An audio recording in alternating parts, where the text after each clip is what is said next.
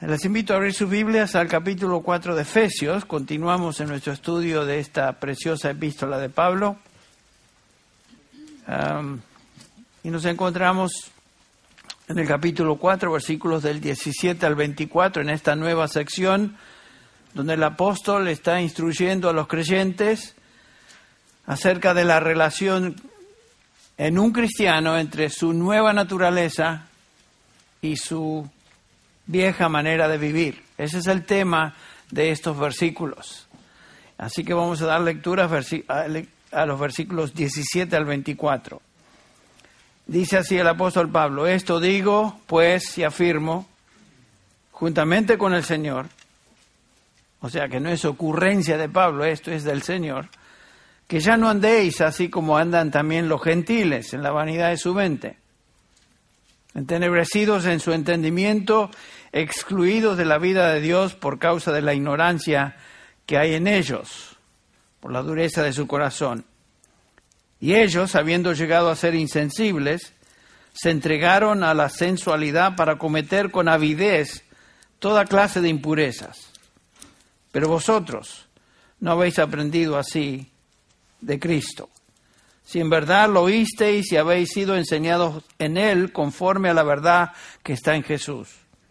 Que en cuanto a vuestra anterior manera de vivir, os despojéis del viejo hombre que se corrompe según los deseos engañosos, y que seáis renovados en el espíritu de vuestra mente y os vistáis del nuevo hombre, el cual en la semejanza de Dios ha sido creado en la justicia y santidad de la verdad. Un pasaje muy similar a lo que acabamos de leer en Colosenses capítulo 3.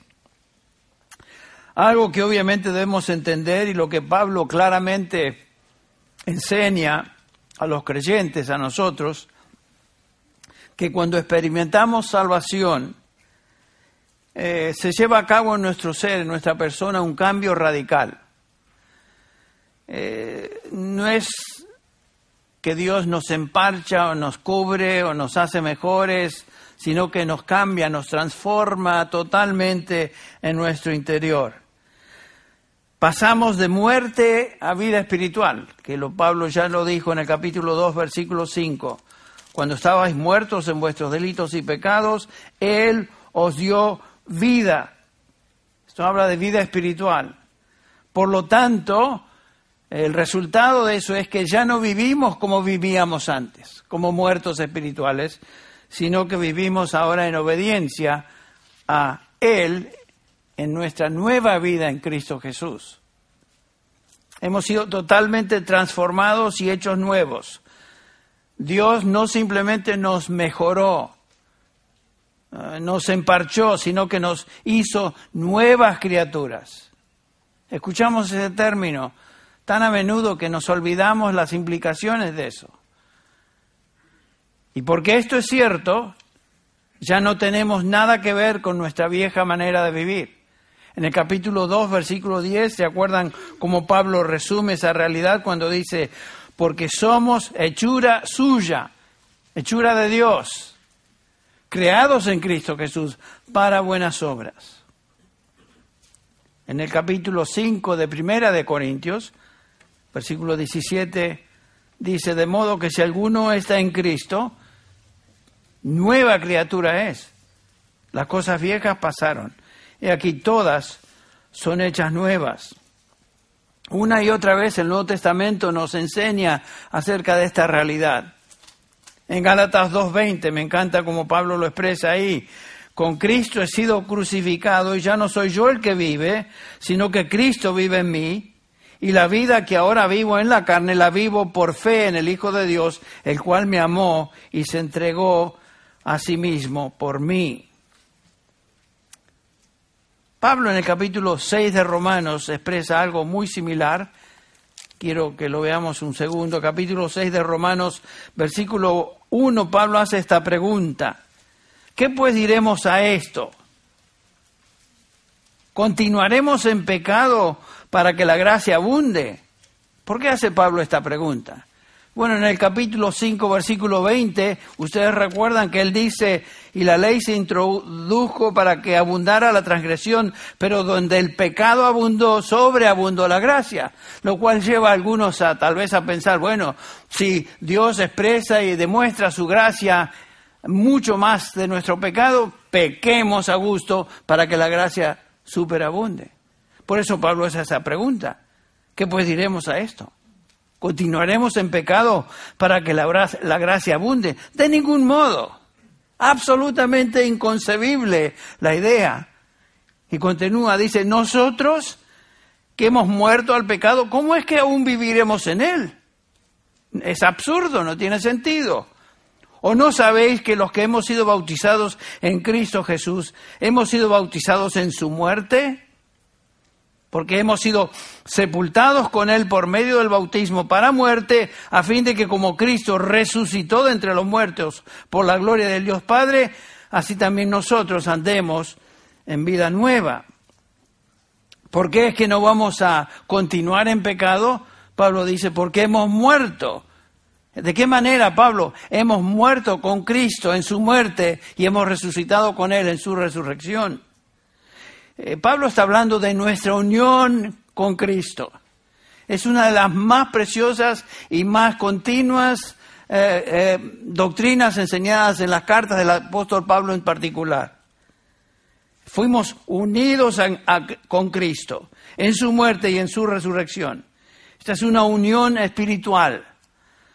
Cristo murió y resucitó literalmente, nosotros hemos muerto y resucitado con Él espiritualmente. Estamos identificados con Cristo en esta unión espiritual que Pablo describe por medio de este bautismo. Quiero mencionar algo. Esto no es necesariamente una referencia al bautismo de agua, porque el bautismo de agua no puede lograr ni producir lo que aquí Pablo está enseñando, unión con Cristo. Nadie va al bautisterio, se, se introduce en el agua y sale hecho una nueva criatura. Y de esa manera ha sido unido a Cristo. Sin embargo, hay denominaciones que enseñan eso. No, el bautismo de agua pudiera ilustrar tal vez, simbolizar la transformación radical que se ha operado en un, en un, en un hijo de Dios espiritualmente, pero el bautismo al cual se refiere Pablo acá es el, bautismo espiritual por el cual somos unidos a Cristo. Es una unión mística, una unión espiritual, no, no la podemos realmente entender, pero es una realidad. Y, y, fuimos identificados con Cristo por medio de este bautismo en su muerte y en su resurrección lo que éramos antes en Adán, ahora eh, somos en Cristo. Antes estábamos unidos a Adán y todas las consecuencias de pertenecer a Adán, inclusive la condenación, ahora estamos en Cristo con las consecuencias que esto implica, justificación y por supuesto unión espiritual con Él. Dios nos transformó. Ya no somos lo que éramos. Entonces, si esto es cierto, alguien dirá o pensará, bueno, Henry, eso suena muy bien, qué, lindo, pero ¿por qué es entonces que todavía, todavía peco? Eh, ¿Por qué es que soy tentado a hacer lo malo? Y la, la obvia respuesta que se nos dan ahí en, la, palabra de Dios, particularmente Pablo en el capítulo 9, capítulo 7 de Romanos, es porque nuestra nueva criatura, nuestra nueva creación, lo que somos en Cristo, todavía se encuentra en esta vasija vieja, que es nuestra humanidad no redimida, que Pablo expresa como este cuerpo de muerte. Capítulo 7 de Romanos, versículo 24. El pecado reside aún en este cuerpo. Eh, y el pecado todavía ejerce cierto poder sobre nosotros, aunque no control. Porque claramente Romanos 6, que leímos hace un instante, el versículo 14, Pablo concluye diciendo, porque el pecado no tendrá dominio sobre vosotros, pues no estáis bajo la ley, sino bajo la gracia. El pecado no va a controlarnos.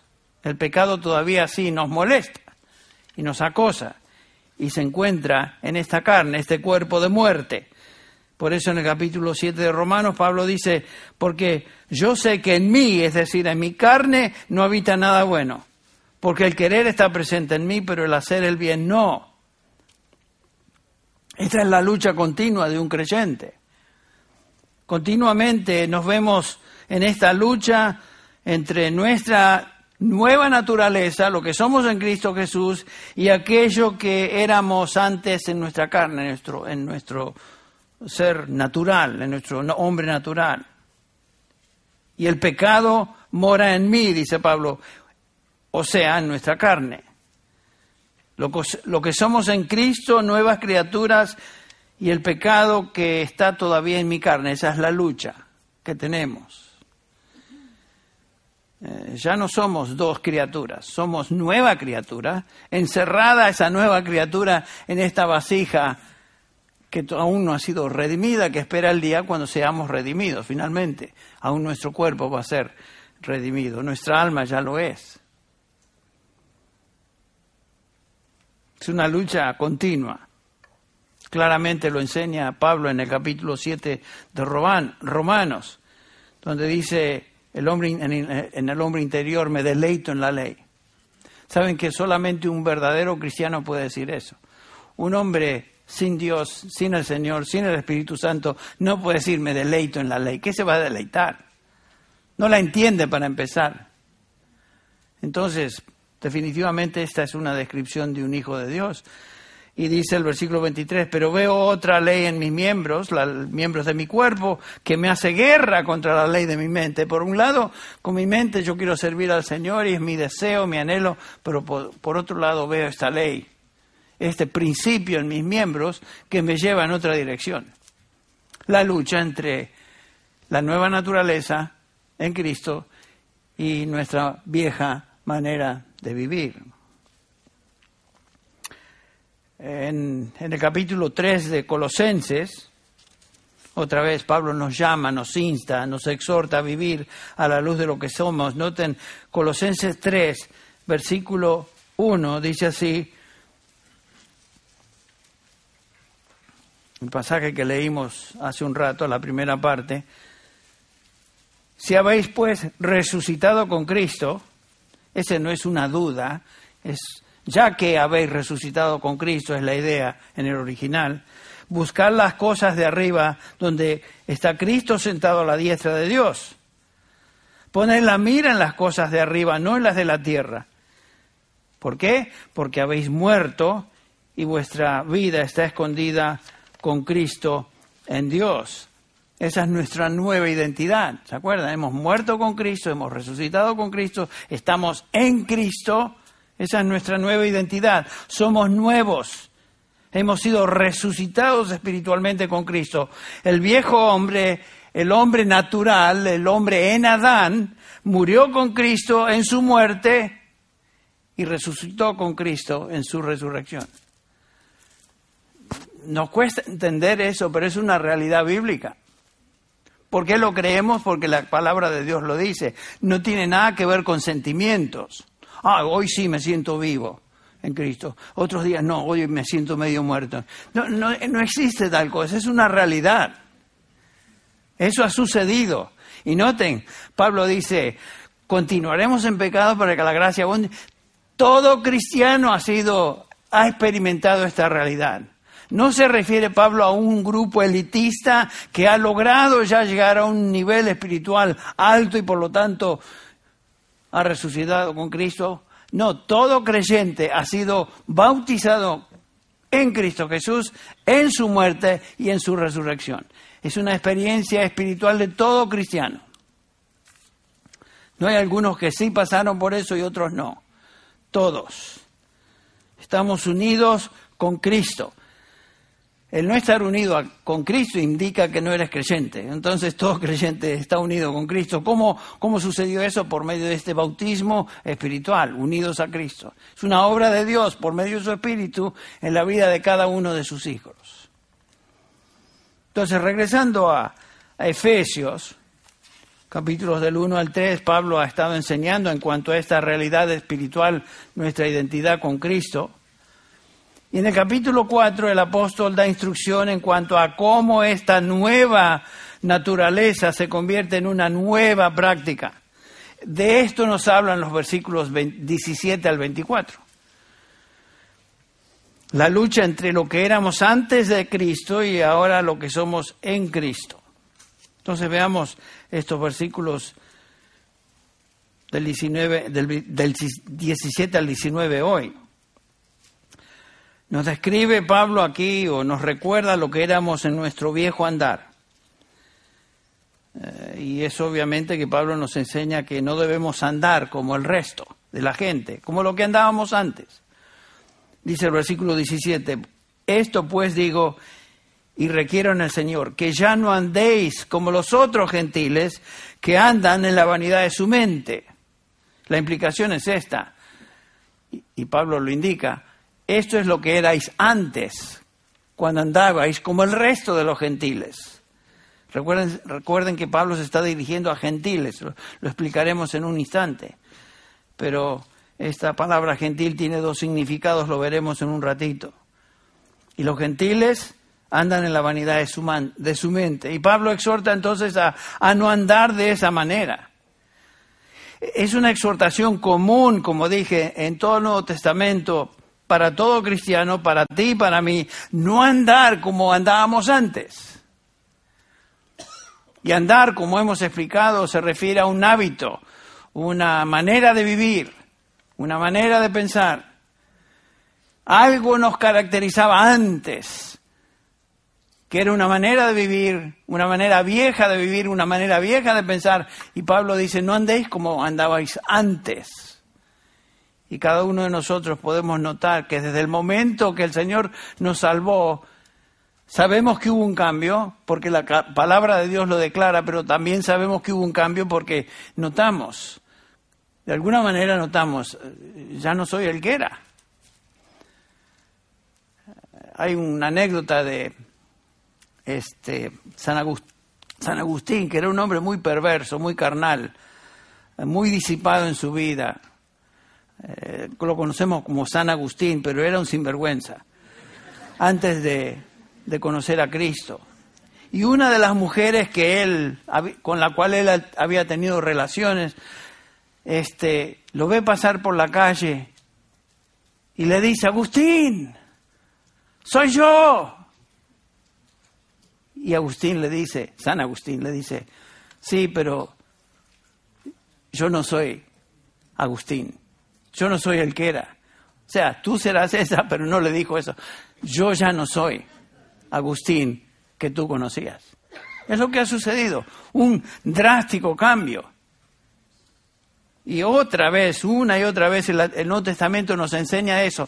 Específicamente Pablo comienza en este capítulo, versículo 17, a decir eso. No andéis como los otros gentiles. ¿Qué quiso decir con los otros gentiles? Bueno, la palabra gentil, etnos, en el Nuevo Testamento, eh, donde obtenemos la palabra étnico, se utiliza de dos maneras. Por lo general se utiliza para referirse a, a gentiles, naciones, pueblos no judíos. En otras palabras, una distinción entre judío y gentil. Lo vemos una y otra vez en las cartas del apóstol Pablo. El judío, judío es el étnicamente judío por raza. El gentil es aquel o nación o grupo, personas que no son judíos. Nosotros aquí somos todos gentiles en ese sentido, no somos judíos. No sé si habrá algún judío aquí convertido. Yo sé que acá a media cuadra, cuadra hay varios, ahí en la sinagoga, pero esa es la diferencia. Si tú eres mexicano, tú eres gentil. Si tú eres uruguayo, eres gentil. Si tú eres guatemalteco, eres gentil. ¿Me entienden lo que estoy diciendo? No somos judíos, ese es el punto. Ahora, en términos religiosos, a veces en el Nuevo Testamento se utiliza para referirse a una persona gentil como una persona que no conoce a Dios. Y eso es lo que está subrayando Pablo acá en el versículo 17. Por ejemplo, Pablo utiliza eh, esta palabra de esta, de esta manera, con este sentido, en 1 Tesalonicenses 4, 5, cuando dice que cada uno de vosotros sepa tener su propia esposa en santidad y honor, no en pasión de concupiscencia como los gentiles que no conocen a Dios. Y ahí nos da la definición. No solamente un gentil es uno que no es judío, sino que en este contexto particular es uno que no conoce a Dios. No conoce a Dios. Así que en ese sentido, nosotros no somos gentiles ya. Es lo que Pablo describe aquí a estos creyentes. La gente vive, piensa y actúa, dice lo que dice, hace lo que hace, porque no conocen a Dios. Este mundo es lo que es porque no conoce a Dios. Por eso estamos viendo esto cada y va en, en, un tobogán que se desliza vertiginosamente hacia abajo. Ese es el mundo hoy. Y cada vez que vemos las noticias, ¿no, les parece? Esto está cada día peor. Bueno, es lo que la palabra de Dios nos indica que va a suceder. Personas están haciendo lo que hacen y dicen lo que dicen, eh, eh, perseveran en su manera conducta perversa porque no conocen a Dios. Entonces las naciones en general, la gente en general anda de cierta manera que los distingue como personas que no conocen a Dios. No conocen a Dios. Eso es lo que dice Pablo en Efesios 4:17. El cristiano, dice Pablo, debe ser distinguido, por un andar que es distinto al andar de los gentiles. En otras palabras, la gente que no conoce a Dios. Recuerden que Pablo se está dirigiendo a creyentes en Éfeso que étnicamente hablando eran gentiles. En otras palabras, no eran judíos. Pero ahora Pablo les recuerda, no andéis, o les dice, no andéis como los demás gentiles. En otras palabras, la implicación es, vosotros erais ese tipo de persona antes, antes que no conocían a Dios, pero ahora no andéis como el resto de los gentiles.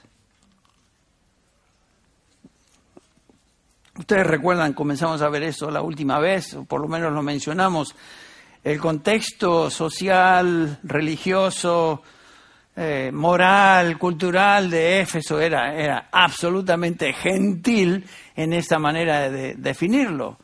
No conocían a Dios. Eran, eran este, idólatras, eran perversos en su vida moral y social. Y aquí eh, recordemos que la religión principal de la ciudad de Éfeso era la religión a la famosa diosa si ustedes recuerdan, lo vimos la última vez, Diana. Había un templo erigido que era una de las ocho maravillas del mundo en esa época. El templo a, la diosa Diana, que era la diosa del amor. los romanos usaban la palabra Artemis para referirse a la misma deidad. Pero era un ídolo de la, a la fertilidad y el amor erótico. ¿Se pueden imaginar ustedes si eso era el templo y ese era el motivo y el, propósito de esa adoración, los que venían a adorar no venían ahí para adorar a Dios, según lo entenderíamos nosotros. Iban al templo para tener relaciones perversas con sacerdotisas o sacerdotes donde se practicaba todo tipo de inmoralidad sexual. Esa era la adoración. De ese trasfondo venían estos eh, efesios. Y Pablo se, se, dirige a esta iglesia en Éfeso, que era un islote, por decirlo así, en este, en este pozo de inmoralidad total en esa ciudad. Y los exhorta entonces Pablo, miren, ustedes saben de dónde vienen, ustedes pueden ver su contexto y les digo, no anden como andaban antes. Todo el mundo entendería eso. Y es lo mismo a nosotros, el mismo llamado a nosotros. No andéis como, como antes. En las prácticas perversas y de la carne que teníamos antes. No tenemos nada que ver con nuestra vieja manera de vivir.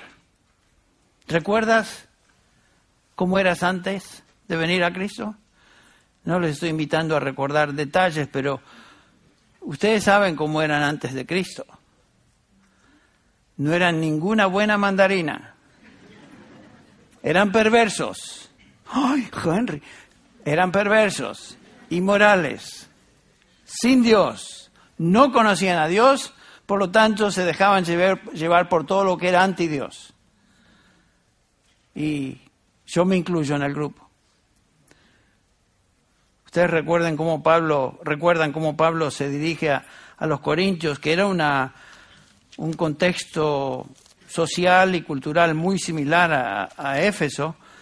1 Corintios capítulo 6, el apóstol Pablo les dice a estos corintios, versículo 9, ¿o no sabéis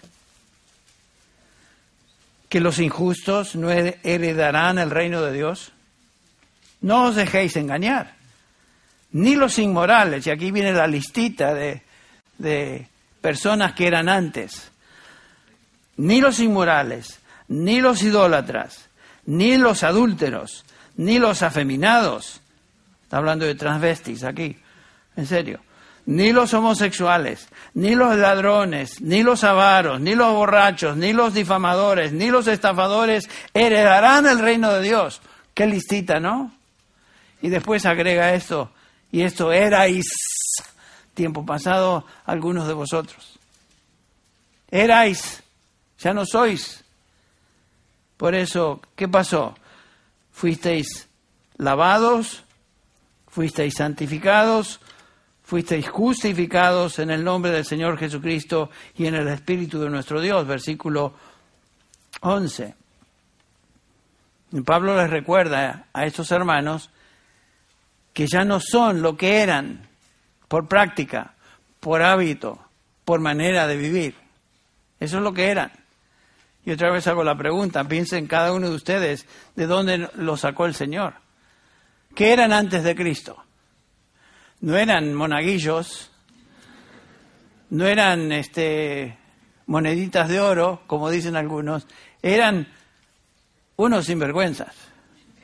¿Sí o no? Como dice Alex Montoya. ¿Sí o no? A ver, a ver, dígame. Y los provoca a contestar. Me da risa Alex Montoya cómo enseña. A, a, que no, a que no. Lo estoy imitando a él ahora. Pero me sale muy mal la imitación. Lo siento. Ya no somos lo que éramos. Punto final. Luchamos con la carne, luchamos con el mundo, el diablo nos ataca, Anda como león rugiente buscando a quien devorar. Sentimos, sabemos esa lucha, pero ya no somos lo que éramos. Porque si siguiéramos viviendo como éramos, hay una sola explicación. No ha habido un cambio, no ha habido transformación, no hemos nacido de nuevo, no tenemos vida nueva. Es lo que Juan nos recuerda, primera de Juan, capítulo 3, nos dice, comenzando con el versículo 8, primera de Juan 3, 8, dirigiéndose a creyentes, Juan les dice, el que practica el pecado es el diablo. O sea, el que vive en pecado, el que anda en pecado es el diablo. Porque el diablo ha pecado desde el principio. El Hijo de Dios se manifestó con este propósito, para destruir las obras del diablo. Ese es el punto. Cristo vino a destruir las obras del diablo. Si seguimos obrando con, de la misma manera, quiere decir que el Señor no, no hizo nada con nosotros. Continúa diciendo Pablo en el versículo 9, ninguno, no algunos, sino que ninguno que es nacido de Dios practica el pecado. ¿Por qué? Porque la simiente de Dios permanece en él y no puede estar pecando porque es nacido de Dios. O sea, tiene vida nueva. La vida del Espíritu ha sido renovado, ha sido regenerado. No puede vivir como antes. No puede estar pecando. Así que es bueno analizar nuestra vida. ¿Dónde estoy? ¿Cómo estoy viviendo? ¿Qué es lo que caracteriza mi vida? Ya que hice esa esa pregunta, bueno, lo que está diciendo Juan, que acabamos de leer, es imposible que un hijo de Dios viva en pecado. O sea, en su manera de vivir como hábito, es imposible. Porque la simiente de Dios, la simiente del Espíritu Santo, la nueva vida está en nosotros. Sí que pecamos, Juan no está diciendo que ya no pecamos, sí que pecamos, dice el capítulo 2, versículo 1, si alguno peca, abogado tenemos para con el Padre. O sea, Juan da por sentado, hijitos míos, os escribo estas cosas para que no pequéis, pero si alguno pecare, abogado tenemos con el Padre. Juan da por sentado que vamos a pecar. Y cuando pecamos tenemos abogado para con el Padre, quien está intercediendo a favor nuestro a la diestra del Padre y lo hace perpetuamente, como dice Hebreos 7:25. Claro que pecamos, pero el pecado en nuestra vida no es un hábito de vida. ¿Me entienden? Ya es una, es como un accidente, es como que Señor, y cada vez que pecamos venimos otra vez al Señor, simplemente, Señor, ¿qué voy a hacer? No puedo esconderlo, lo confieso, confieso mi pecado. Estando seguro, y gracias por eso, que si confesamos nuestros pecados, 1 Juan 1.9, Él es fiel y justo para perdonar y limpiarnos de toda maldad. O sea, sí, por supuesto que pecamos. Pero un hijo de Dios no puede andar, vivir de la vieja manera de vivir porque la simiente de Dios está en él ha nacido de nuevo, ha sido radicalmente transformado.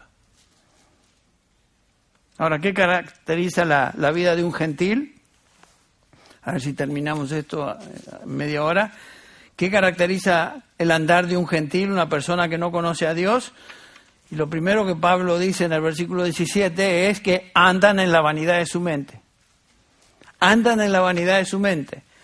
Yo creo que la palabra aquí mente e, es un poco más que simplemente el intelecto, es su personalidad, su alma, su disposición interna, sus emociones, todo lo que él es, pero comienza con la manera de pensar, su mente.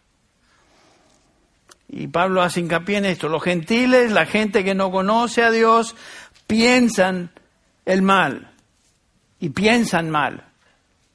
Y por lo tanto su conducta es mala, su caminar es torcido. Los gentiles se dejan llevar por su manera de pensar, la cual, dice Pablo, es vana, vacía. Y piensen si no es cierto. Esa palabra vanidad, mataios, en griego quiere decir eso, vacío, sin propósito. En otras palabras, conduce a la nada, no gana nada, absolutamente nada, no produce nada de valor espiritual o eterno. En otras palabras, es inútil. La manera de pensar de los gentiles es vana, es inútil, no sirve para nada en términos espirituales. El hombre que no conoce a Dios solo piensa en aquello que es trivial, sin sustancia, sin valor espiritual. Alguien dijo, perciben globos de jabón o burbujas de jabón. Se ven bonitas las burbujas de jabón por unos segundos, ¿Notaron ustedes? A mis nietos les encanta ir con esos, estos, no sé cómo se llaman, lo ponen en jabón y empiezan a hacer así, salen unas burbujotes. Y corren contentos detrás de esas burbujas. Pero llegas a la burbuja y ¡puf! ¿Por qué? Porque no hay nada adentro. Eso, dice Pablo, es la manera de pensar de un gentil que no conoce a Dios. Es pura burbuja, es puro aire no hay sustancia, no sirve para nada. No pueden conocer la realidad de las cosas, la realidad espiritual. Su vida es realmente sin propósito, solo piensan en cosas terrenales. No sirve para nada. Por eso, si nos dejamos llevar por las noticias y lo que escuchamos y lo que se nos presenta en la tele como noticias, nos frustramos. Pero saben que todo eso es vanidad, no sirve para nada, no lleva a nada no conocen a Dios. El hombre que vive solo y exclusivamente para lo que esta vida terrenal le pueda proporcionar se describe claramente y una, una forma muy especial allí en Eclesiastés 1, Eclesiastés capítulo 1, versículo 2, comienza el predicador, este Salomón el que habla, vanidad de vanidades, dice el predicador, vanidad de vanidades, todo es vanidad, o sea, todo es vacío. He visto todas las cosas, versículo 14, que se han hecho bajo el sol y aquí todo es vanidad y correr tras el viento. ¿Notaron ustedes? Correr tras el viento. Qué descripción tan interesante de la vida de una persona que no conoce a Dios. Versículo 11 del capítulo 2.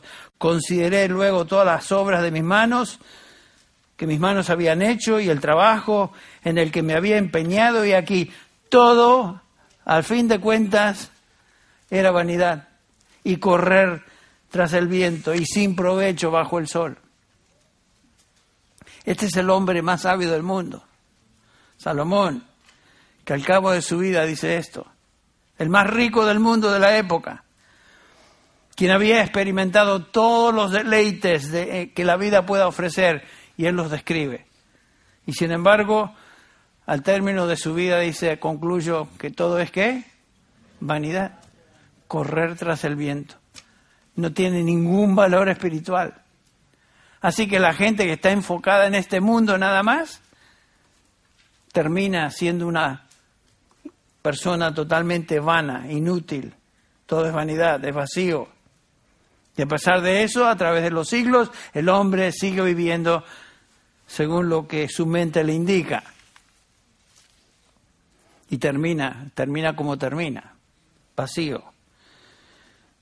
En segundo lugar, Pablo nos describe acá en el versículo 18 que no es solamente vacío, sino que el hombre en su estado normal, natural, es entenebrecido, ignorante, espiritualmente en tinieblas, dice el versículo 18, entenebrecidos en su entendimiento, excluidos de la vida de Dios, sin luz espiritual. No perciben verdades espirituales, no pueden entender verdades espirituales, y la razón es porque su corazón es, es de piedra, pero hay alguien detrás de eso que Pablo describe en 2 Corintios capítulo 4. Vayan conmigo ahí. ¿Por qué, es, ¿Por qué es que viven ciegamente? ¿Por qué es que no entienden nada? Lo vemos acá, Pablo lo dice en el capítulo 4 de 2 de Corintios, comenzando ahí con el versículo 3. Si todavía nuestro evangelio está velado, para los que se pierden está velado. Versículo 4 en los cuales el Dios de este mundo ha cegado el entendimiento de los incrédulos para que no vean el resplandor del Evangelio de la gloria de Cristo, que es la imagen de Dios.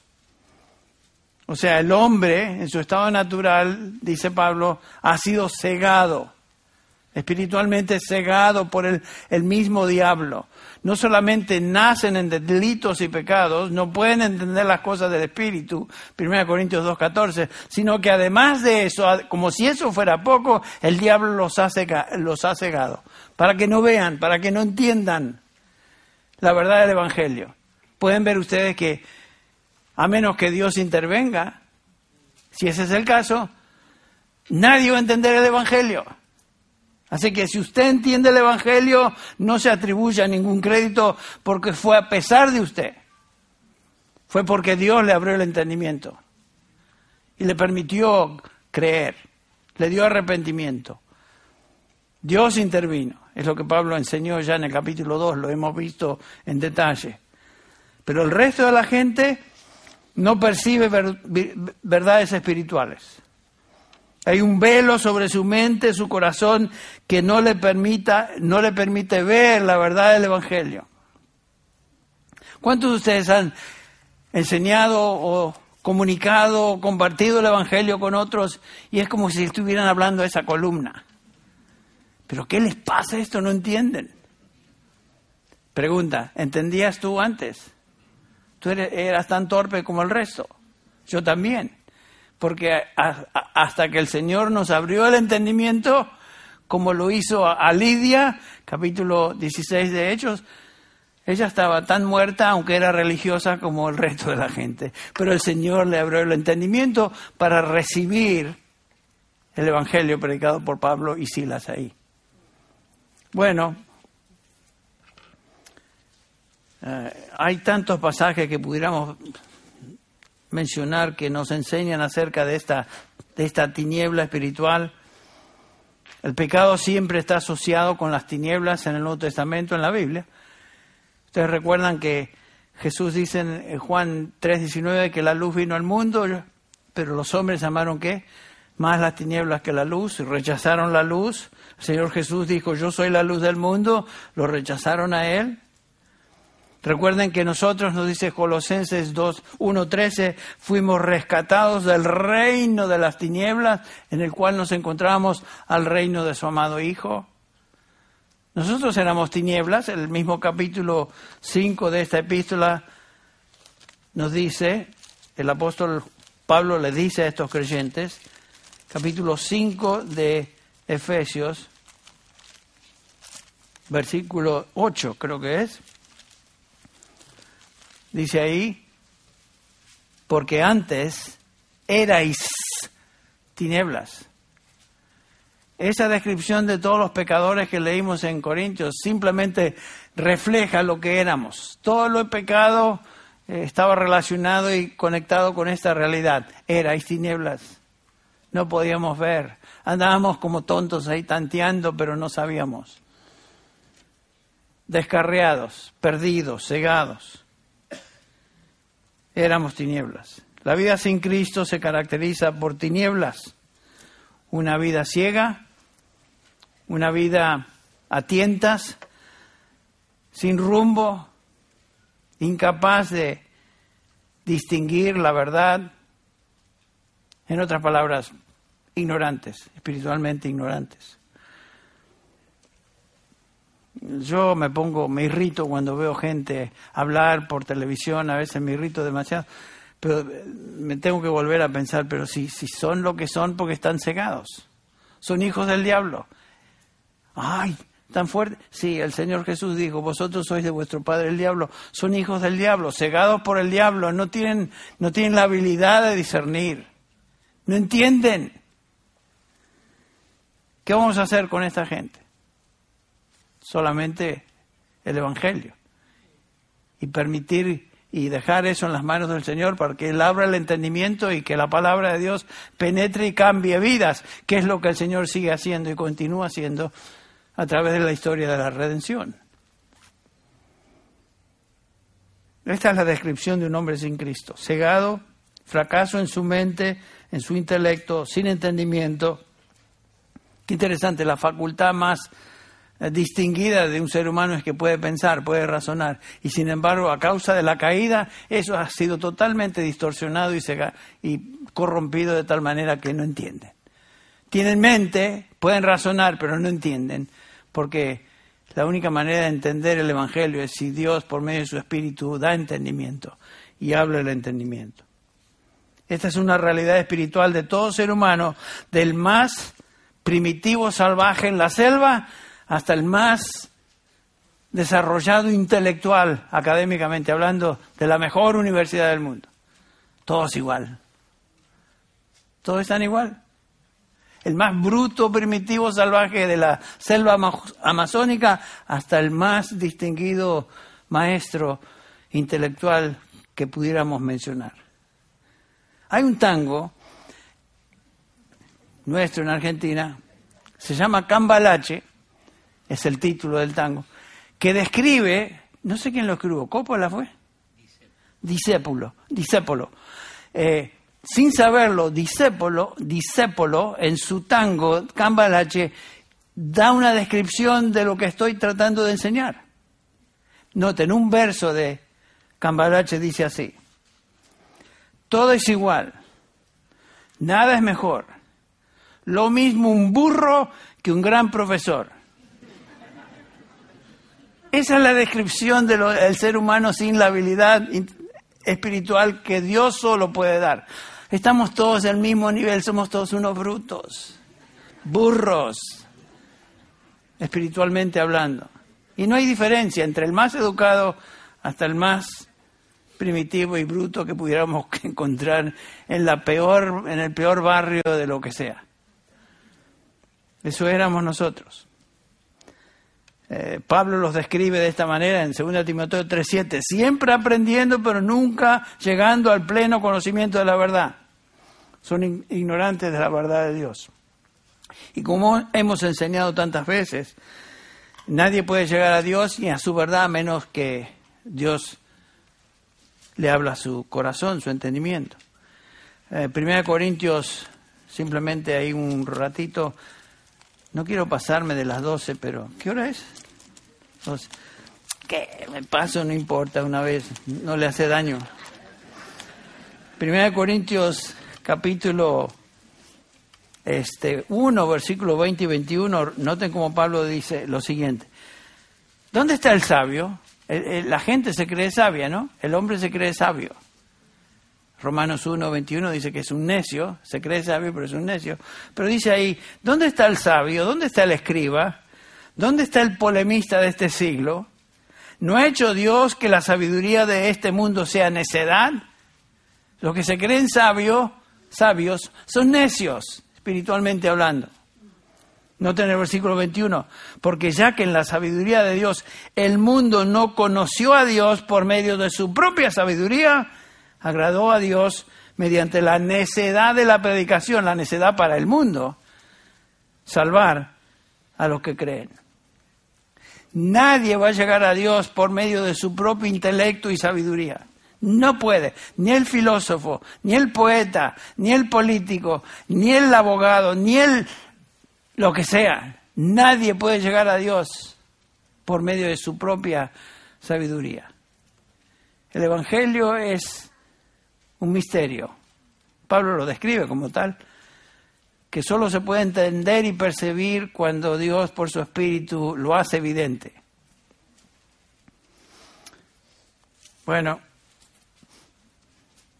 el hombre en su estado natural ha sido entenebrecido, vive en tinieblas. Está ajeno a la vida de Dios y la razón es por, Pablo aquí lo describe en Efesios 4, por la dureza de su corazón. Pablo dice, esta persona ha sido entenebrecida. Esto describe a la persona que determinó en su corazón rechazar a Dios y cualquier evidencia de Dios y el resultado es que Dios finalmente, judicialmente y soberanamente confirma a esa persona en su condición de ignorancia espiritual, que es lo que leemos en Romanos 1. Romanos 1, 21 y 22 y continúa el 24, el 26 y el 28 diciendo lo mismo. Pues aunque conocían a Dios, no le honraron como a Dios ni le dieron gracias, sino que se hicieron vanos en, en sus razonamientos y su necio corazón fue entenebrecido. ¿Ves? Se creyeron sabios y fueron entenebrecidos. Profesando ser sabios, dice el versículo 22, se volvieron necios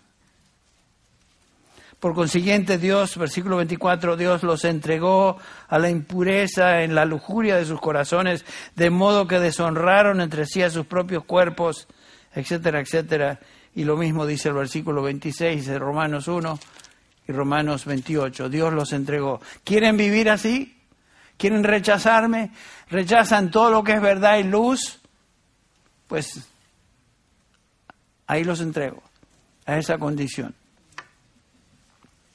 Es el hombre que, que solo se deja llevar por su mente, su corazón entenebrecido, dice la palabra de Dios, es un necio, es un ignorante, aunque se creen sabios. Profesan ser sabios, pero Dios dice, son necios, son necios. No entienden, no pueden entender, ni siquiera quieren entender la verdad. Escogieron un estilo de vida que rechaza a Dios y Dios en su juicio los confirma en ese estilo de vida y los entrega a la lujuria de sus corazones, dice. Qué triste, ¿no? Y eso es lo que vemos en esta sociedad.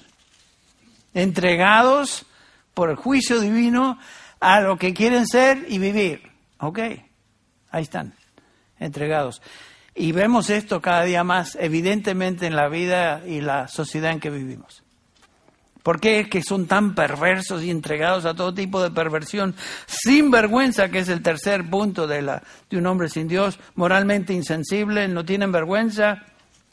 Versículo 19 dice, y ellos habiendo llegado a ser insensibles, se entregaron a, la sensualidad para cometer con avidez, ¿no? De vez en cuando, cautelosamente, con, con avidez, todo tipo de impurezas. Ustedes han visto y hemos visto a gente desvergonzada, que no les importa nada su inmoralidad y aún la, la desfila como si fuera algo virtuoso. Estos famosos desfiles gays y estas porquerías que se ven por ahí. El, lo virtuoso se considera malo y lo que es virtuoso, lo que es malo se considera virtuoso. Todo al revés. Todo al revés. Lo más inmundo hoy se acepta como si fuera lo más normal. ¿Notaron eso? El mundo, como dice ese tango otra vez, Cambalache, el mundo es y será una porquería. Me gusta cómo describe Cambalache eso. En el 503 y en el 2000 también, y fíjense que fue escrito hace tiempo eso. O sea, sigue lo mismo, el mundo es y será una porquería.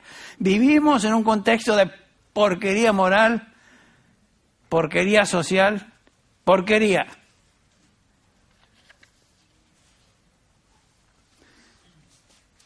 No sabía que ese tango me iba, me iba a afectar tanto. Pero dice la verdad. Inmoralidad sin frenos. Desbocada, grosera,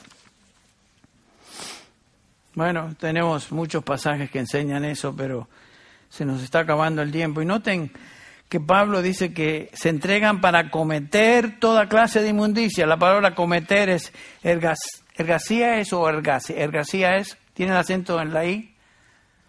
¿En griego? Bueno, alguno que tenga un, un Nuevo Testamento en griega, dígame si es ergasia o ergasía. Yo diría que es ergasía pero se, se refiere a un negocio, esa palabra. Esta gente ha hecho un negocio de lo que es inmoralidad, de lo que es pecado, prostitución, pornografía, mercado de niños para ser usados en pornografía y todas esas cosas. Eso es lo que es. En los Estados Unidos la, la industria de la pornografía ha excedido a los 12 billones de dólares. B, billones tráfico humano de, que se usa para fines pornográficos. Es un no. Es de no creer. El pecado es un gran negocio. Y se refleja entonces, esto refleja la condición del hombre en nuestro mundo. Vivimos en una cloaca moral, como dije, una porquería social. Y la gente no conoce, que no conoce a Dios, es ignorante de Dios, eso manifiesta, se manifiesta en consecuencias cada día peores.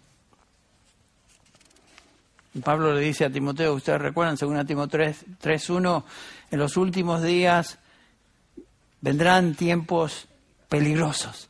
Puede traducirse como salvajes.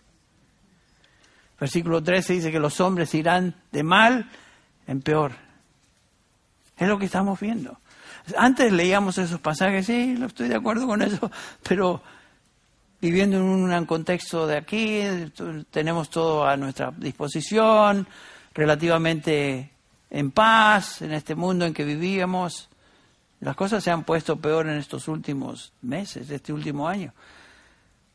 Pero las cosas van de mal en peor. Y Pablo entonces nos enseña en este pasaje que, que nos enseña, nos habla todo el capítulo 4 de andar, andar dignamente la vocación como fuimos llamados. Eso comienza con evitar, dice Pablo, como aquellos que no conocen a Dios, evitar todo aquello que nos distinguía antes de venir a Cristo, como aquellos que determinan su propia manera de andar sin un pensamiento de Dios en sus vidas. Cuando esto sucede, se separan de la posibilidad de conocer la verdad. Son espiritualmente ignorantes, sin estándares de moralidad, cuando pierden el sentido de lo que es moral, descienden aún más y despliegan aún más su maldad, su impiedad y van en camino abajo. Esto muestra la condición de los gentiles. Y con esto tenemos que terminar. Esa demuestra la condición de lo que éramos antes, cada uno de nosotros.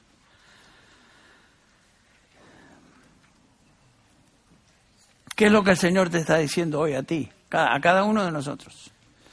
Como Jonathan Edwards le decía a esta joven cristiana, cuando escuches un sermón, escúchalo para ti. ¿Ok? ¿Qué es lo que el Señor te está diciendo a ti hoy? Eh, si te cabe, ponte el saco, ¿no? Como dicen en México. ¿Qué es lo que el Señor te está diciendo? Si eres una persona que no conoce a Dios, esto te describe. Puede ser que seas un cristiano que está pasando por un periodo de tal vez rebeldía, tal vez de desobediencia, y te das cuenta que esa eh, no es tu naturaleza. Eso es lo que tú odias y sin embargo el diablo te ha engañado, te ha trastabillado y tu carne te ha cegado, te, ha trastabillado también y estás moviéndote y haciendo cosas que no debes. Este es el día de terminar, de decir, se acabó con eso. Yo soy un hijo de Dios. No puedo andar como andaba antes. El Señor me ha transformado. Si tú no eres creyente, eh, lo que tienes que hacer es venir a Él para salvación. El Señor dijo, venid a mí todos los que estáis trabajados y cargados, que yo os haré descansar. El Señor te promete eso. Y todo lo que tienes que hacer es simplemente reconocerte por lo que eres pecador y confesar tu pecado y decir, Señor, entiendo, vengo a ti. Como ese hombre en Lucas 18, sé propicio a mi pecador. Perdóname, límpiame. No soy digno de nada sino de, de condenación, pero tú me prometes que si vengo a ti, tú me aceptas y me, dará, me darás paz y salvación. Me darás el descanso que tanto añoro y necesito. Si ese es tu caso, puedes venir al Señor hoy.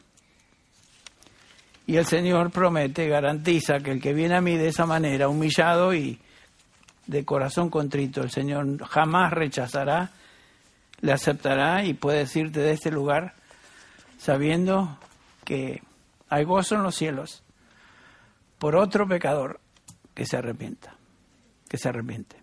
Vamos a orar para terminar esta mañana. Padre, gracias te damos por tu palabra, por